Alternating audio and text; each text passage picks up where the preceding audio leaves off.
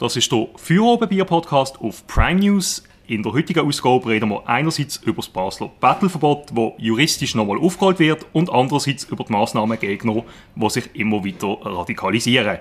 Das Gespräch wird wie immer aufgezeichnet im Restaurant Stadthof am Barfi. Feuerobenbier, der Podcast auf Prime News, wird präsentiert vom Restaurant Stadthof, der Treffpunkt am Barfi. Wir bedienen Sie gern. Sie merken das.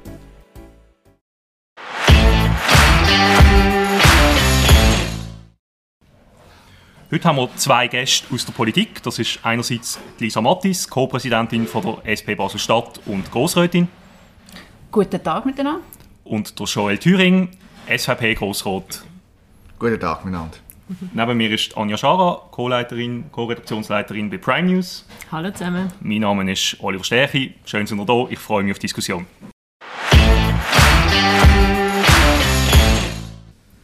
Wir kommen zum ersten Thema. Das Battleverbot soll jetzt juristisch nochmal neu aufgeholt werden. Meine Frage an dich, Lisa, ist das jetzt nicht eine Zwängerei?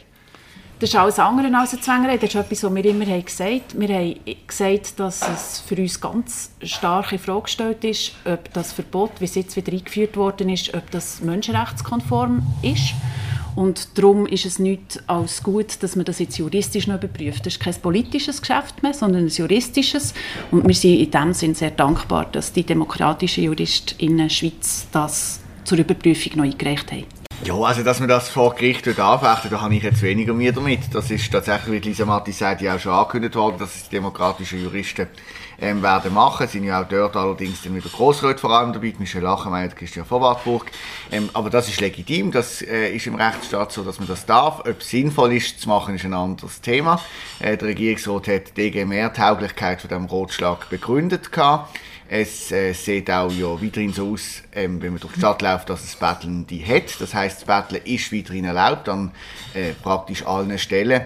Ähm, und darum glaube ich, wird dann auch ein Bundesgericht nicht anders entscheiden, ähm, wie das, das, was wir beschlossen haben im Grossen Rot, rechtens ist. Aber, dass man es darf überprüfen lassen, äh, das, ist, das ist aus meiner Sicht klar. Wo ich klar dagegen wäre, ist, wenn man ähm, die aufschiebende Wirkung ähm, quasi noch würde beantragen also sprich, dass man wieder zurückgeht ähm, zum, zum vorherigen Zustand, das wäre tatsächlich für die Bevölkerung nicht erträglich.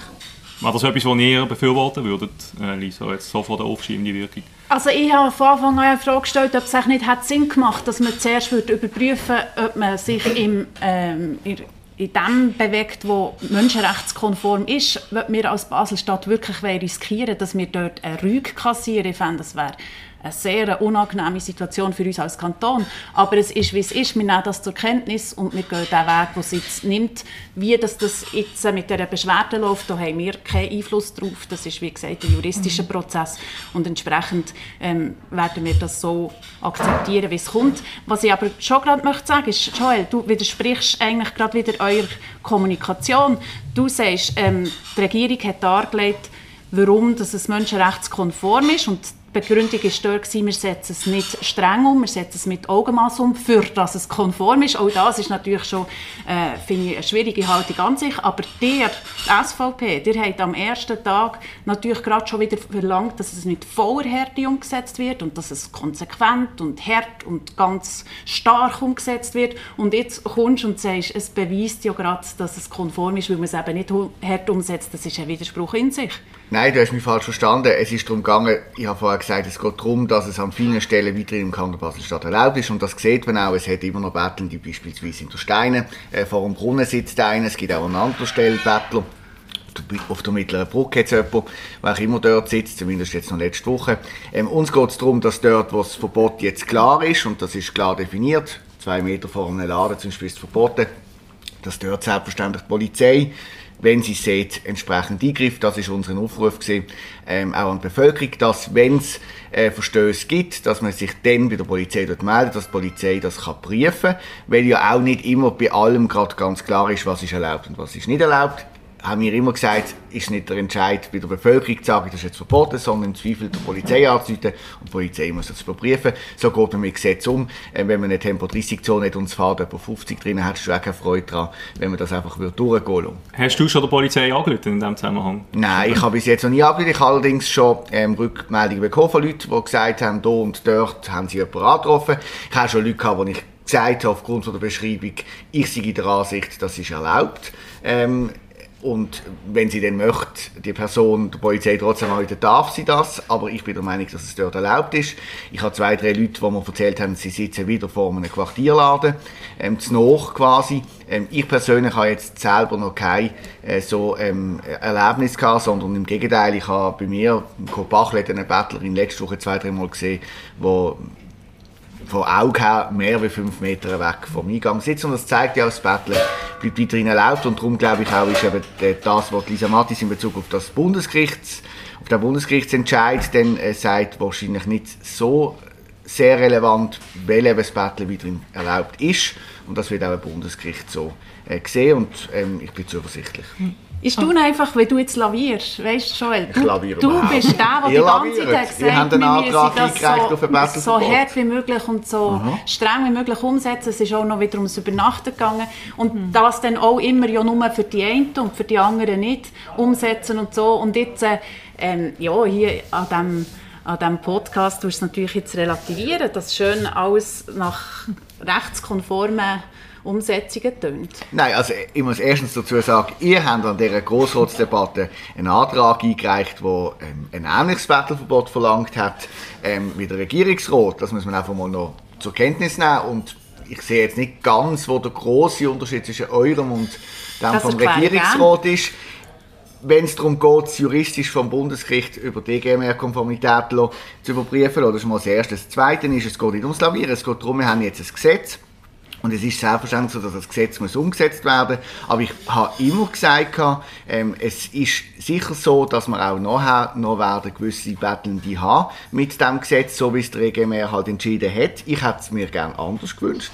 Das gebe ich zu. Aber ich akzeptiere selbstverständlich den Entscheid vom EGMR und ich sehe, dass der Regierungsrat das Bestmöglichste rauskommt äh, rausgebracht hat mit dem Gesetz, das der Bevölkerung und auch den Bettelnden ähm, entgegenkommt. Aber ihr habt immer gesagt, Joel, ihr habt immer gesagt, man soll es nur so streng anwenden bei diesen, sagen wir jetzt mal, mutmaßlichen Roma, aber nicht bei diesen sagen wir, drogenabhängigen Menschen oder so, die wir vorher schon hatten. Das habt ihr immer so kommuniziert? Ja, wir haben immer gesagt, der Polizist muss im Einzelfall Augenmaß anwenden und darum sage ich auch heute, wenn jemand das Gefühl hat, es ist ein Verstoß, dann soll er sich bei der Polizei mhm. melden und dann kann die Polizei, wenn sie die Ressourcen gerade dazu hat, vorbeigehen und entscheiden, ist jetzt das etwas, was äh, Verstoß ist oder kann man das jetzt noch tolerieren. Wenn es 5,10 Meter ist, bin ich jetzt der Meinung, dann sei, äh, nein, 4,90 Meter, Entschuldigung, 4,90 Meter ist, dann bin ich der Meinung, dann kann man auch ein 5 Grad lassen. Ich habe nie etwas anderes anders gesagt. Und es geht ja vor allem auch darum, dass man wirklich sagt, man möchte die Menge an osteuropäischen Bettlerbanden nicht mehr in dieser Stadt haben. Und das ist eigentlich das Haupt, der Hauptgrund gewesen, warum ja die Bevölkerung sich gegen ähm, das, die, die Aufhebung von dem Verbot so zur Wehr gesetzt hat, dass es einfach viel zu viele Bettelnde an viel zu vielen Orten sind. Aber darf ich schnell nachfragen? Du hast jetzt gerade gesagt, du hättest es gerne anders gewünscht. Also du hättest dir gewünscht, dass es noch weitergeht, dass es eigentlich noch strenger ist, oder, oder wie ist das genau? Ja, aus meiner Sicht wäre es von der ähm, Handhabung her auch für die Polizei einfacher, wenn es ein hundertprozentiges Wetterverbot ist. Auch dann hat die Polizei im Einzelfall ein Augenmaß anwenden aber es wäre eine einfachere Grundlage, um von außen zu arbeiten als Polizei. Das ist klar. Aber ich akzeptiere den Entscheid vom EGMR, äh, vom Gerichtshof, ähm, wo, wo, das in dieser Form ausgeschlossen hat und bin der Meinung, wir haben jetzt einen guten Mittelweg gefunden, das einerseits einzuhalten und andererseits für die Bevölkerung in Basel-Stadt dafür zu sorgen, äh, dass wieder eine, eine gewisse Ordnung äh, in der Stadt herrscht. Bleiben wir doch gerade beim Thema Unmut in der Bevölkerung, das du vorher angesprochen hast. Die Frage ist ja also, wieso hat eigentlich Links-Grün jetzt Referendum ergriffen? Kann man sagen, die These, ihr habt Angst davor, dass ihr verlieren würdet ich bin sehr, froh, bin sehr froh um die Frage, ähm, weil es gibt mir jetzt auch noch Gelegenheit, noch einmal darauf hinzuweisen, was unser Antrag war im Grossen Rat. Das hat er schon vorher auch angesprochen. Gehabt. Wir haben einen anderen Vorschlag gemacht und der war zum Beispiel insbesondere, gewesen, weil es aus unserer Sicht absolut nicht haltbar ist, dass am Boden hocken mit einem Schild, wo drauf steht, bitte gebt mir Geld, dass das nicht darf per Definition eine Störung von öffentlicher Sicherheit, Ruhe und Ordnung sein. Und das ist das, was ein, ein wirklich ganz grosser, schwieriger Punkt ist in diesem Gesetz, das beschlossen wurde. Und genau solche Sachen haben wir, haben wir rausgenommen und haben es so gemacht, dass eben nicht still dort hocken, nicht mal jemanden ansprechen, dass das nicht strafbar ist. Das ist weiterhin erlaubt. Außerhalb von diesem 5 Meter Perimeter. Ja, genau. Also nicht generell ja, verboten, das ist noch wichtig zu ergänzen. Es ist nicht generell verboten, mit einem Schild vor einem Brunnen zu sitzen. Aber es ist ganz ein schwieriger Ansatz, wenn man neben einem Eingang von einem Laden hockt und nicht mal jemanden anspricht, dass man dann so eine Störung von öffentlicher Sicherheit, Ruhe und Ordnung sein Das ist etwas, was für uns wirklich ganz grosse Fragezeichen aufwirft. Und das haben wir ändern. Wir haben dort klar gesagt, wir sind der Meinung, dass es eine, eine Anpassung braucht. Wir haben akzeptiert, dass für die Bevölkerung dass es so nicht, ähm, nicht tragbar ist, dass es für sie äh, zu grosse Belastung war für die Mehrheit oder für eine, sagen wir, für einen guten Teil der Bevölkerung. Und darum haben wir ja auch wollen, den Kompromiss machen. Und das Referendum machen können wir ja nicht, weil wir dort nur haben können, null oder das, was wir für juristisch ganz fragwürdig halten. Wir haben nicht können unseren Gut. Gegenvorschlag der Bevölkerung vorlegen. Das ist nicht möglich. Ihr seid hier, was das anbelangt, vielleicht ein bisschen konstruktiver gewesen, aber es gibt im Parlament auch einen Teil, der euch näher steht wie mir, der für ein Null gesehen wäre. Und auch die haben das Referendum nicht ergriffen. Und so aus einem einfachen Grund, weil sie gewusst hätten, sie hätten die Unterschriften zwar zusammenbekommen, das ist klar, aber für eine Volksabstimmung äh, wären sie mit etwa 75 Prozent abgegangen. Es gibt jetzt wirklich weit und breit auf der linken Seite äh, in, in, der, in der Wahrnehmung niemand, der jetzt mit Feuer und Flamme dann, ähm, sich für ein Referendum eingesetzt hat, weil, weil, weil man auch gewusst hat, dass die Bevölkerung das wirklich nicht will. Und da muss die Politik halt auch wieder auf die Bevölkerung hören. Die Bevölkerung hat ein Battleverbot wählen. Die Bevölkerung hat seit dem 1. September ein weitgehendes Battleverbot im Rahmen von der Möglichkeit nach dem Gerichtsurteil von Straßburg. Und ich glaube, damit ist eigentlich das Thema beendet für die Bevölkerung. Und das, was jetzt passiert, ist zwar juristisch richtig, da bin ich wieder Lisa Mattis, aber schon das muss man natürlich fairerweise zu sagen, löst bei der Bevölkerung großes Kopfschütteln aus. Die Bevölkerung hat das Bettelverbot wollen, ist eine mutmaßliche Aussage von Joel Thüring, weil vor allem die Bevölkerung machen. nicht hat können sagen, in welchem Ausmaß sie es richtig findet. Und das geht nicht mit der Volksabstimmung, weil man nicht Varianten vorlegen kann. Das ist einfach nicht möglich.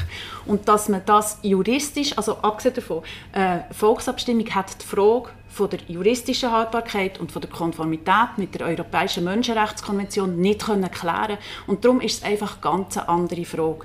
Also die äh, juristische Normenüberprüfung, die man jetzt macht, ist eine ganz andere Frage als die, die man hat können stellen mit einem Referendum, wo wir unseren Kompromiss nicht hätten mhm. können vorlegen. Also es ist wie die Frage ist, stellt sich in dem Sinn nicht, weil es hat gar keinen sauberen Weg gegeben. Das. das hat mir auch irgendwie übersprungen durch, die, durch das, dass ihr bei der SVP dringliche, also das Ganze dringlich behandeln oder dass noch vor der Sommerferien der Entscheid eigentlich gefällt wird. Die Kommission ist übersprungen worden.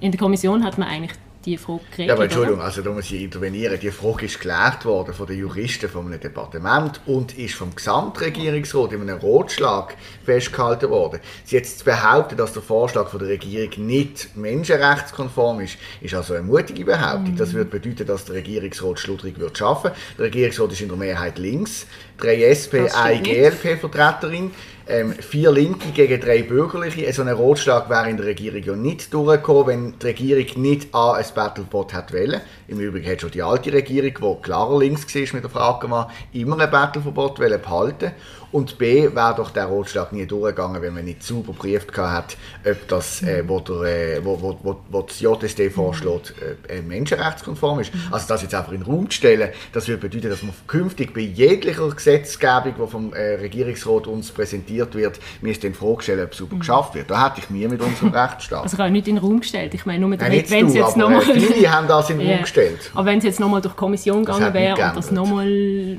dort nochmal abgesegnet worden wäre, hat man jetzt wie die doppelt, dreifach, vierfach, weiß Gott was. Das haben wir ja wollen, oder? Jetzt ist Wir haben so. eine Kommission haben. Wir hätten gefunden, das wäre eine Chance gewesen, um es noch sauber abwägen, um saubere Kompromiss zu finden. Das hat die Ratsrechte, die in der Mehrheit ist, nicht wollen.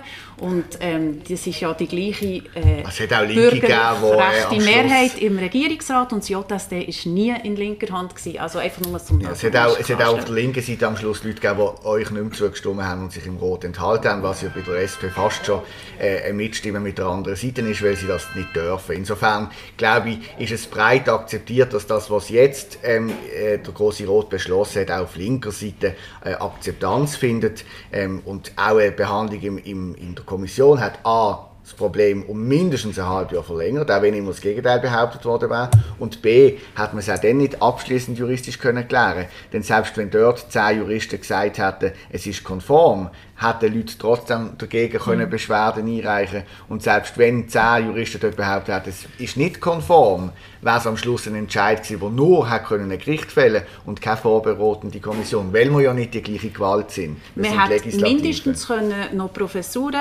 Expertise Das hat einziehen, um das gemacht. Der abzuklären. Herr Schäfer gibt- ist involviert gewesen Genau, und es gibt aber mehrere Rotschlag. Leute, die ganz klar sagen, das ist gut, dass man das überprüft, weil das ist nicht sicher, ob das wirklich konform ist. Und darum ist es gut, dass es jetzt die Überprüfung gibt. Und ähm, ich muss einfach wirklich noch einmal sagen, dass, äh, dass dir das so hat durchgepaukt und durch durch, ähm, drückt, dass es eine dringliche Behandlung ist, ist natürlich eine reine Stimmungsmache, weil man hat Anfang Juni, vor der Grossratsdebatte, hat der Druck ähm, von Bettelnden in der Stadt schon stark abgenommen und das hat ja alles, muss man ja alles in einem größeren Kontext sehen. Das ist ja erforscht worden von der FHNW.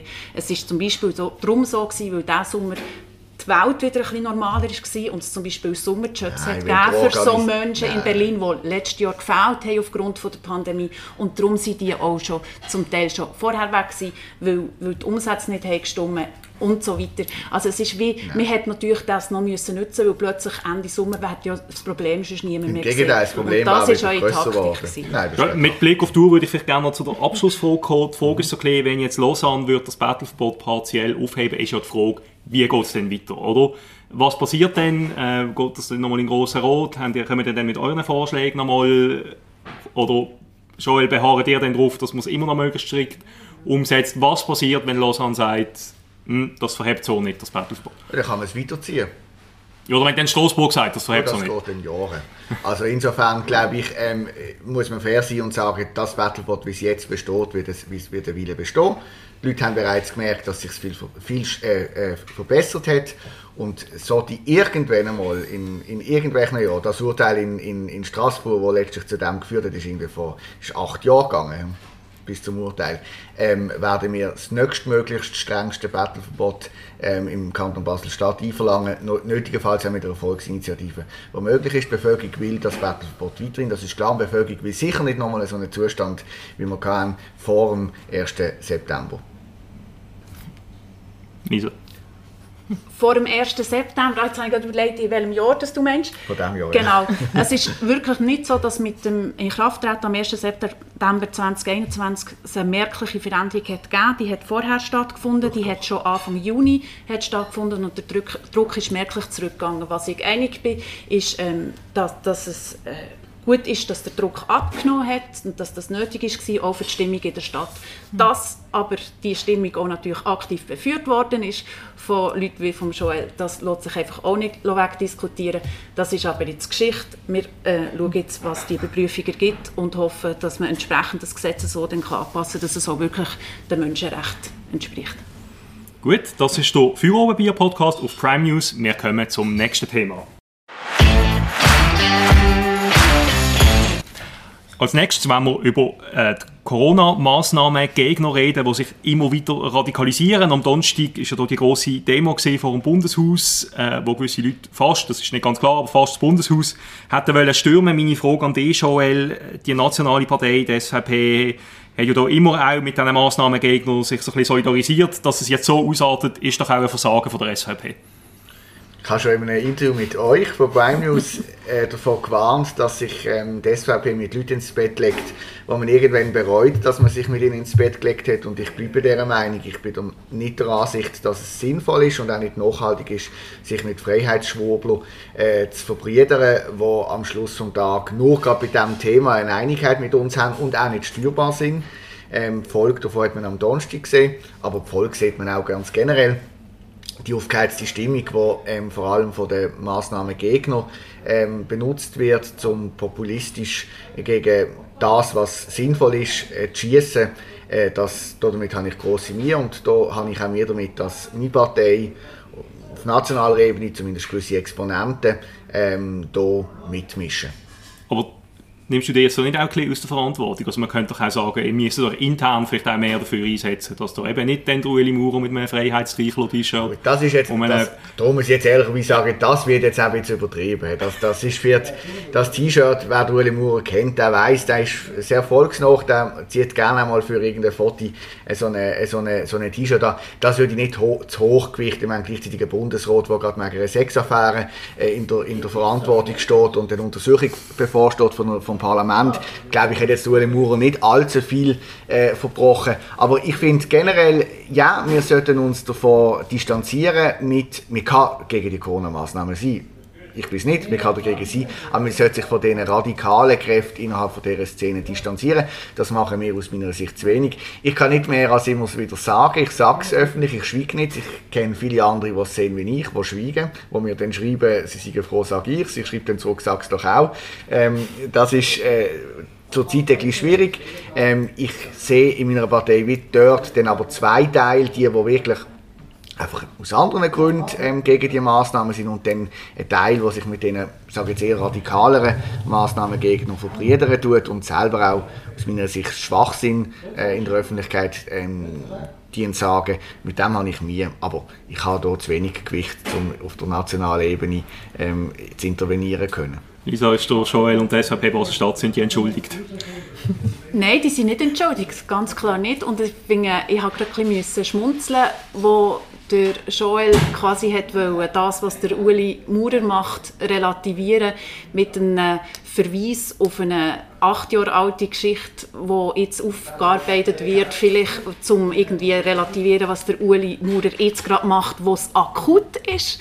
Und ich finde es einfach wahnsinnig, wie, wie ähm, viel Ausdauer ihr habt, drinnen die Augen zuzumachen, wenn eure, eure wirklich sagen, prominentesten Exponenten quasi ein bisschen amok laufen in dieser Frage. T-Shirt, nein, T-Shirt anlegen ist nicht amok laufen. Es ist ja nicht das allein. Er redet von senkrechten Eidgenossen. Der Köppel ist, Köppel ist genau gleich mit irgendwelchen ähm, diffusen Aussagen, die sich ins Rampenlicht drängen.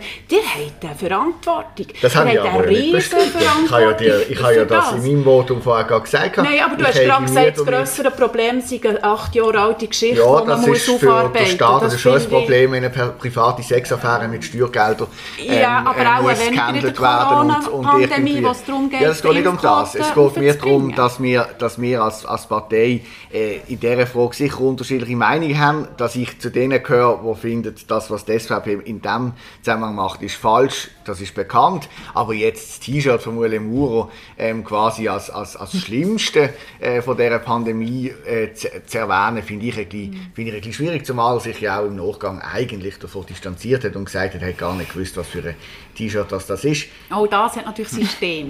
also, ich meine, das ist ja, also, wenn das einem Bundesrat passiert, dann ist er ganz schlecht beraten und hat einfach einen ganz schlechten Mitarbeitendenstab offenbar, weil das darf ja einfach nicht passieren. Und wir sind, ich möchte noch daran erinnern, wir sind an einem sehr delikaten, an einem sehr ähm, sensiblen Punkt von dieser Impfkampagne. Du bist mit ja, ich glaube, einig mit dem. wir müssen ja. wirklich dafür sorgen, dass das jetzt noch besser wird. Ja.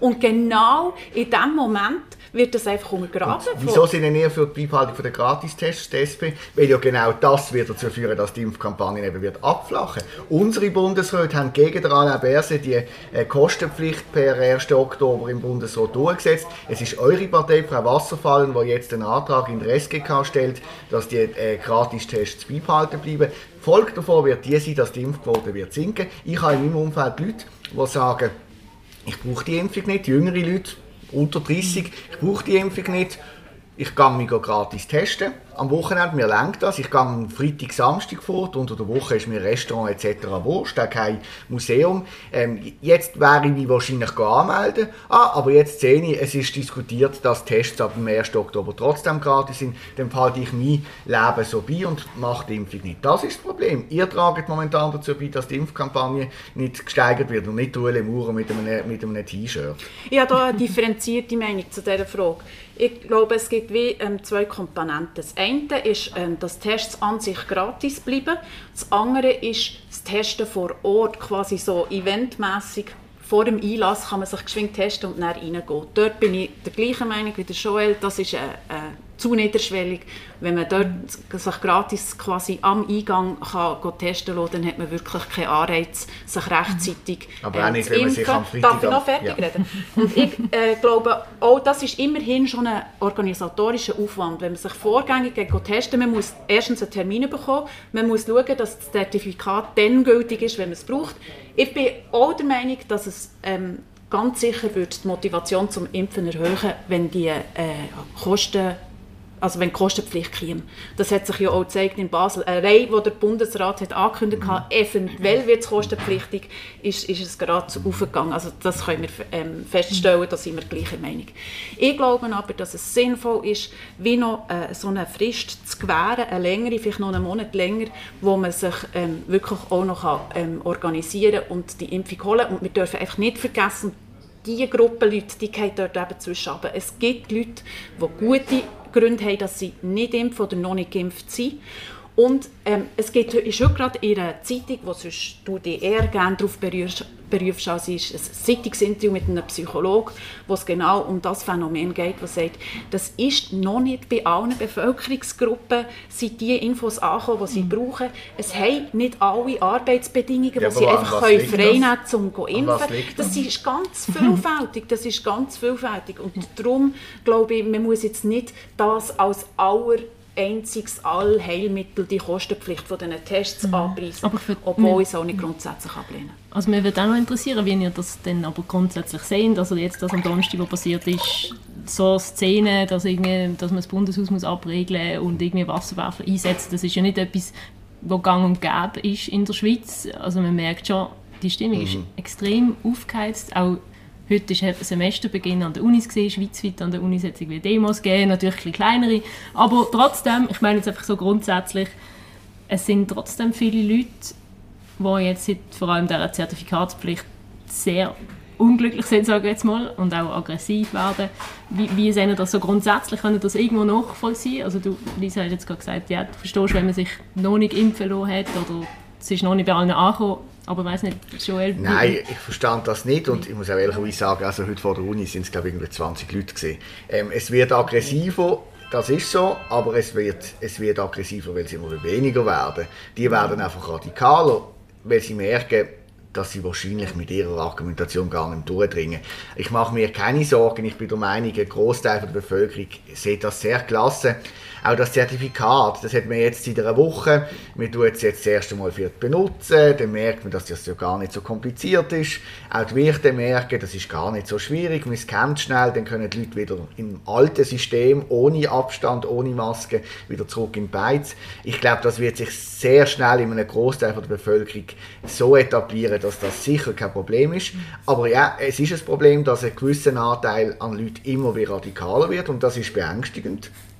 Ich hoffe darum auch sehr, ähm, dass ähm, möglichst bald dann äh, die Abstimmung ähm, ein Glas Ja gibt beim zweiten äh, Covid-Gesetz, ähm, damit man auch wirklich sieht, dass das jetzt nicht eine breite Masse an Personen ist, die da dagegen ist. Aber es ist klar, jede politische Äußerung, die quasi gegen die Massnahmen sprechen, hilft natürlich diesen Massnahmengegnern wieder zusätzlich.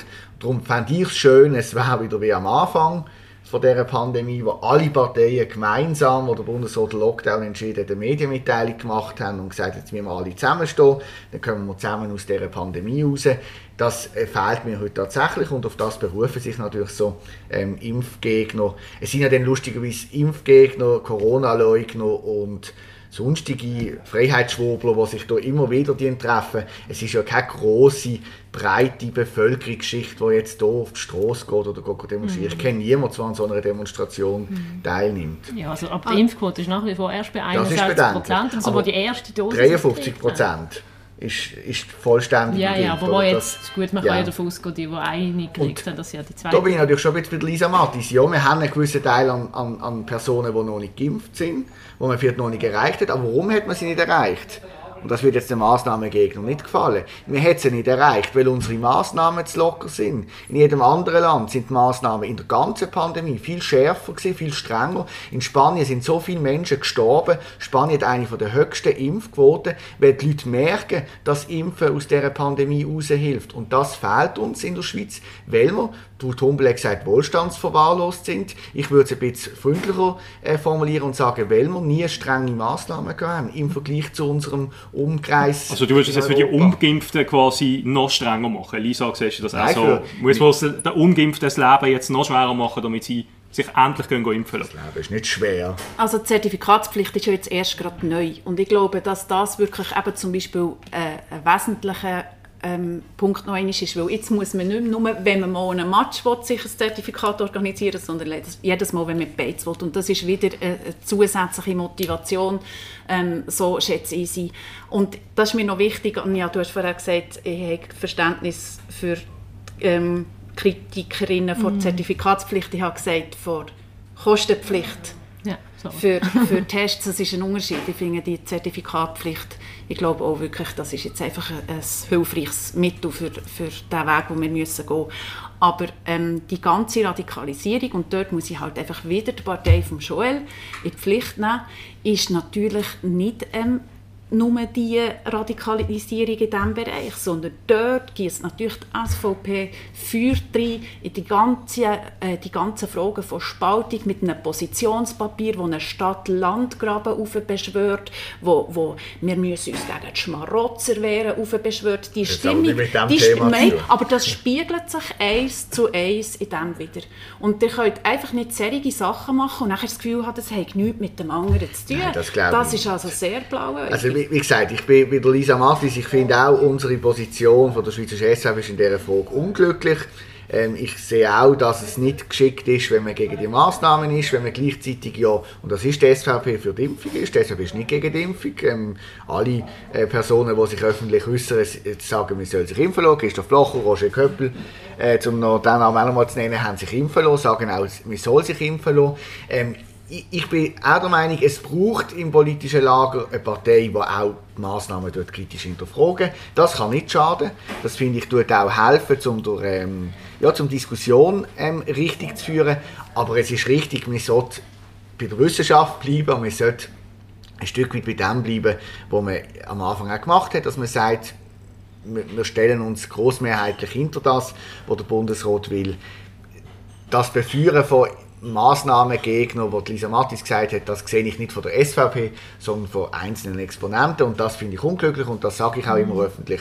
Ähm, und darum finde ich, muss man da ein bisschen differenzieren von der Position von der SVP und von einzelnen Exponenten. Aber gleich, sorry, das muss ich jetzt einfach gleich noch nachgucken, das ist natürlich insofern so lange schwierig, wie du hast jetzt zum Beispiel vorher gesagt, unsere Bundesräte haben gegen eure Bundesräte das und das durchgedrückt, ja. aber solange euer Bundesrat da ist, wo er im Freiheitsstreichler-T-Shirt rumläuft, läuft, ist es halt dann gleich ein bisschen schwierig mit der Glaubwürdigkeit, von wegen, dass ausgerechnet eure Bundesratsmitglieder sollen die sein, die probieren, die Einheit also herzustellen. Das geht natürlich einfach am Schluss Monate, nicht auf. Der, der Guy von der SVP versucht seit Monaten, die Einheit aufzubeschwören. Der Ueli Maurer ist geimpft, der Christoph Blocher äh, ruft zum Impfen auf, ist gegen Gratistests. Also ich glaube, wir haben Personen im öffentlichen äh, Umkreis von der Partei, die klar Stellung beziehen. Kommen wir vielleicht noch weg von der SVP-Diskussion. Eine letzte Frage. Wir haben ja dann Ende November die Covid-Zertifikatsabstimmung, die auch von den Massnahmengegner gerade so ein bisschen als Schicksalsabstimmung ähm, aufbeschworen wird. Vielleicht als Abschlussfrage, Joel und Lisa, wie kommt die Abstimmung raus und wieso? Lisa, bitte. Ich hoffe sehr mit einem ganz klaren Ja für diese Massnahmen, das ist klar. Ich glaube, wir hätten es in der Wochenendpresse können lesen Es ist noch so ein bisschen die Frage, wer übernimmt dort den Lead in dieser Ja-Kampagne. Und dort hoffe ich halt schon sehr auf die politische Mitte, Mitte-Rechts-Seite, wo, wo der Kampagnenlead übernehmen kann. die ganzen Umfragen zeigen ja, dass ähm, die linke Wählerschaft eher gut geimpft ist als die rechte und entsprechend hoffe ich schon, dass dort die Anspruch auch noch passieren kann und so eben das nötige, ganz deutliche Mehr, das du dir auch hoffst, ähm, kann abgeholt werden ja, also ich hoffe auch auf ein sehr deutliches Ja. Ich gehe auch davon aus, dass es ein deutliches Ja gibt. Ich bin mit Lisa Mattis, es braucht eine Kampagne. Das letzte Mal hat es keine Kampagne gegeben. Plus ein Alain Berse, der einen sehr schlechten Auftritt hatte in der Arena. Er hat nicht nur schlechte Auftritte aber dort war er wirklich sehr schlecht gewesen. Das hat die Kampagne nicht genutzt. Und dann muss man der Bevölkerung vor allem in dieser Kampagne, und das ist mir wichtig, deutlich machen, was es heisst. Ein Nein. Ein Nein heisst nicht, dass die Pandemie beendet ist. Ein Nein heisst, wir gehen in einen Lockdown. Und das ist die Alternative. Die Alternative ist nicht Freiheit bei einem Nein. Die Alternative ist Lockdown, Lockdown, Lockdown. Anja, was ist deine hm. Prognose? Also, ich gehe jetzt mal davon aus, dass es relativ deutlich angenommen wird. Ich habe jetzt eigentlich keine grossen Zweifel daran. Aber ich finde schon, dass man halt wirklich, der, also jetzt abgesehen von Exponenten, die ja, nein, wie auch immer sich positionieren, aber vor allem die Basis, die man halt wirklich muss abholen muss, ähm, wo vor allem bei der SVP vielleicht oder viele da eher kritisch sind und dort wirklich die, die Leute fragen, wieso, wieso sind ihr noch nicht geimpft, wieso stellen ihr euch dagegen, ich glaube, dann kann man ein sehr deutliches Ja abholen. Das war es mit dem Feueroben-Bier-Podcast. Ich bedanke mich bei unseren Gästen fürs Mitdiskutieren. Falls euch Prime News gefällt, dann löst doch ein Abo für 8 Franken im Monat. Das würde uns freuen. Wir hören uns nächste Woche wieder. Adi miteinander. Feuerobenbier der Podcast auf Prime News wird präsentiert vom Restaurant Stadthof, der Treffpunkt am Barfi. Wir bedienen Sie gern, Sie merken das.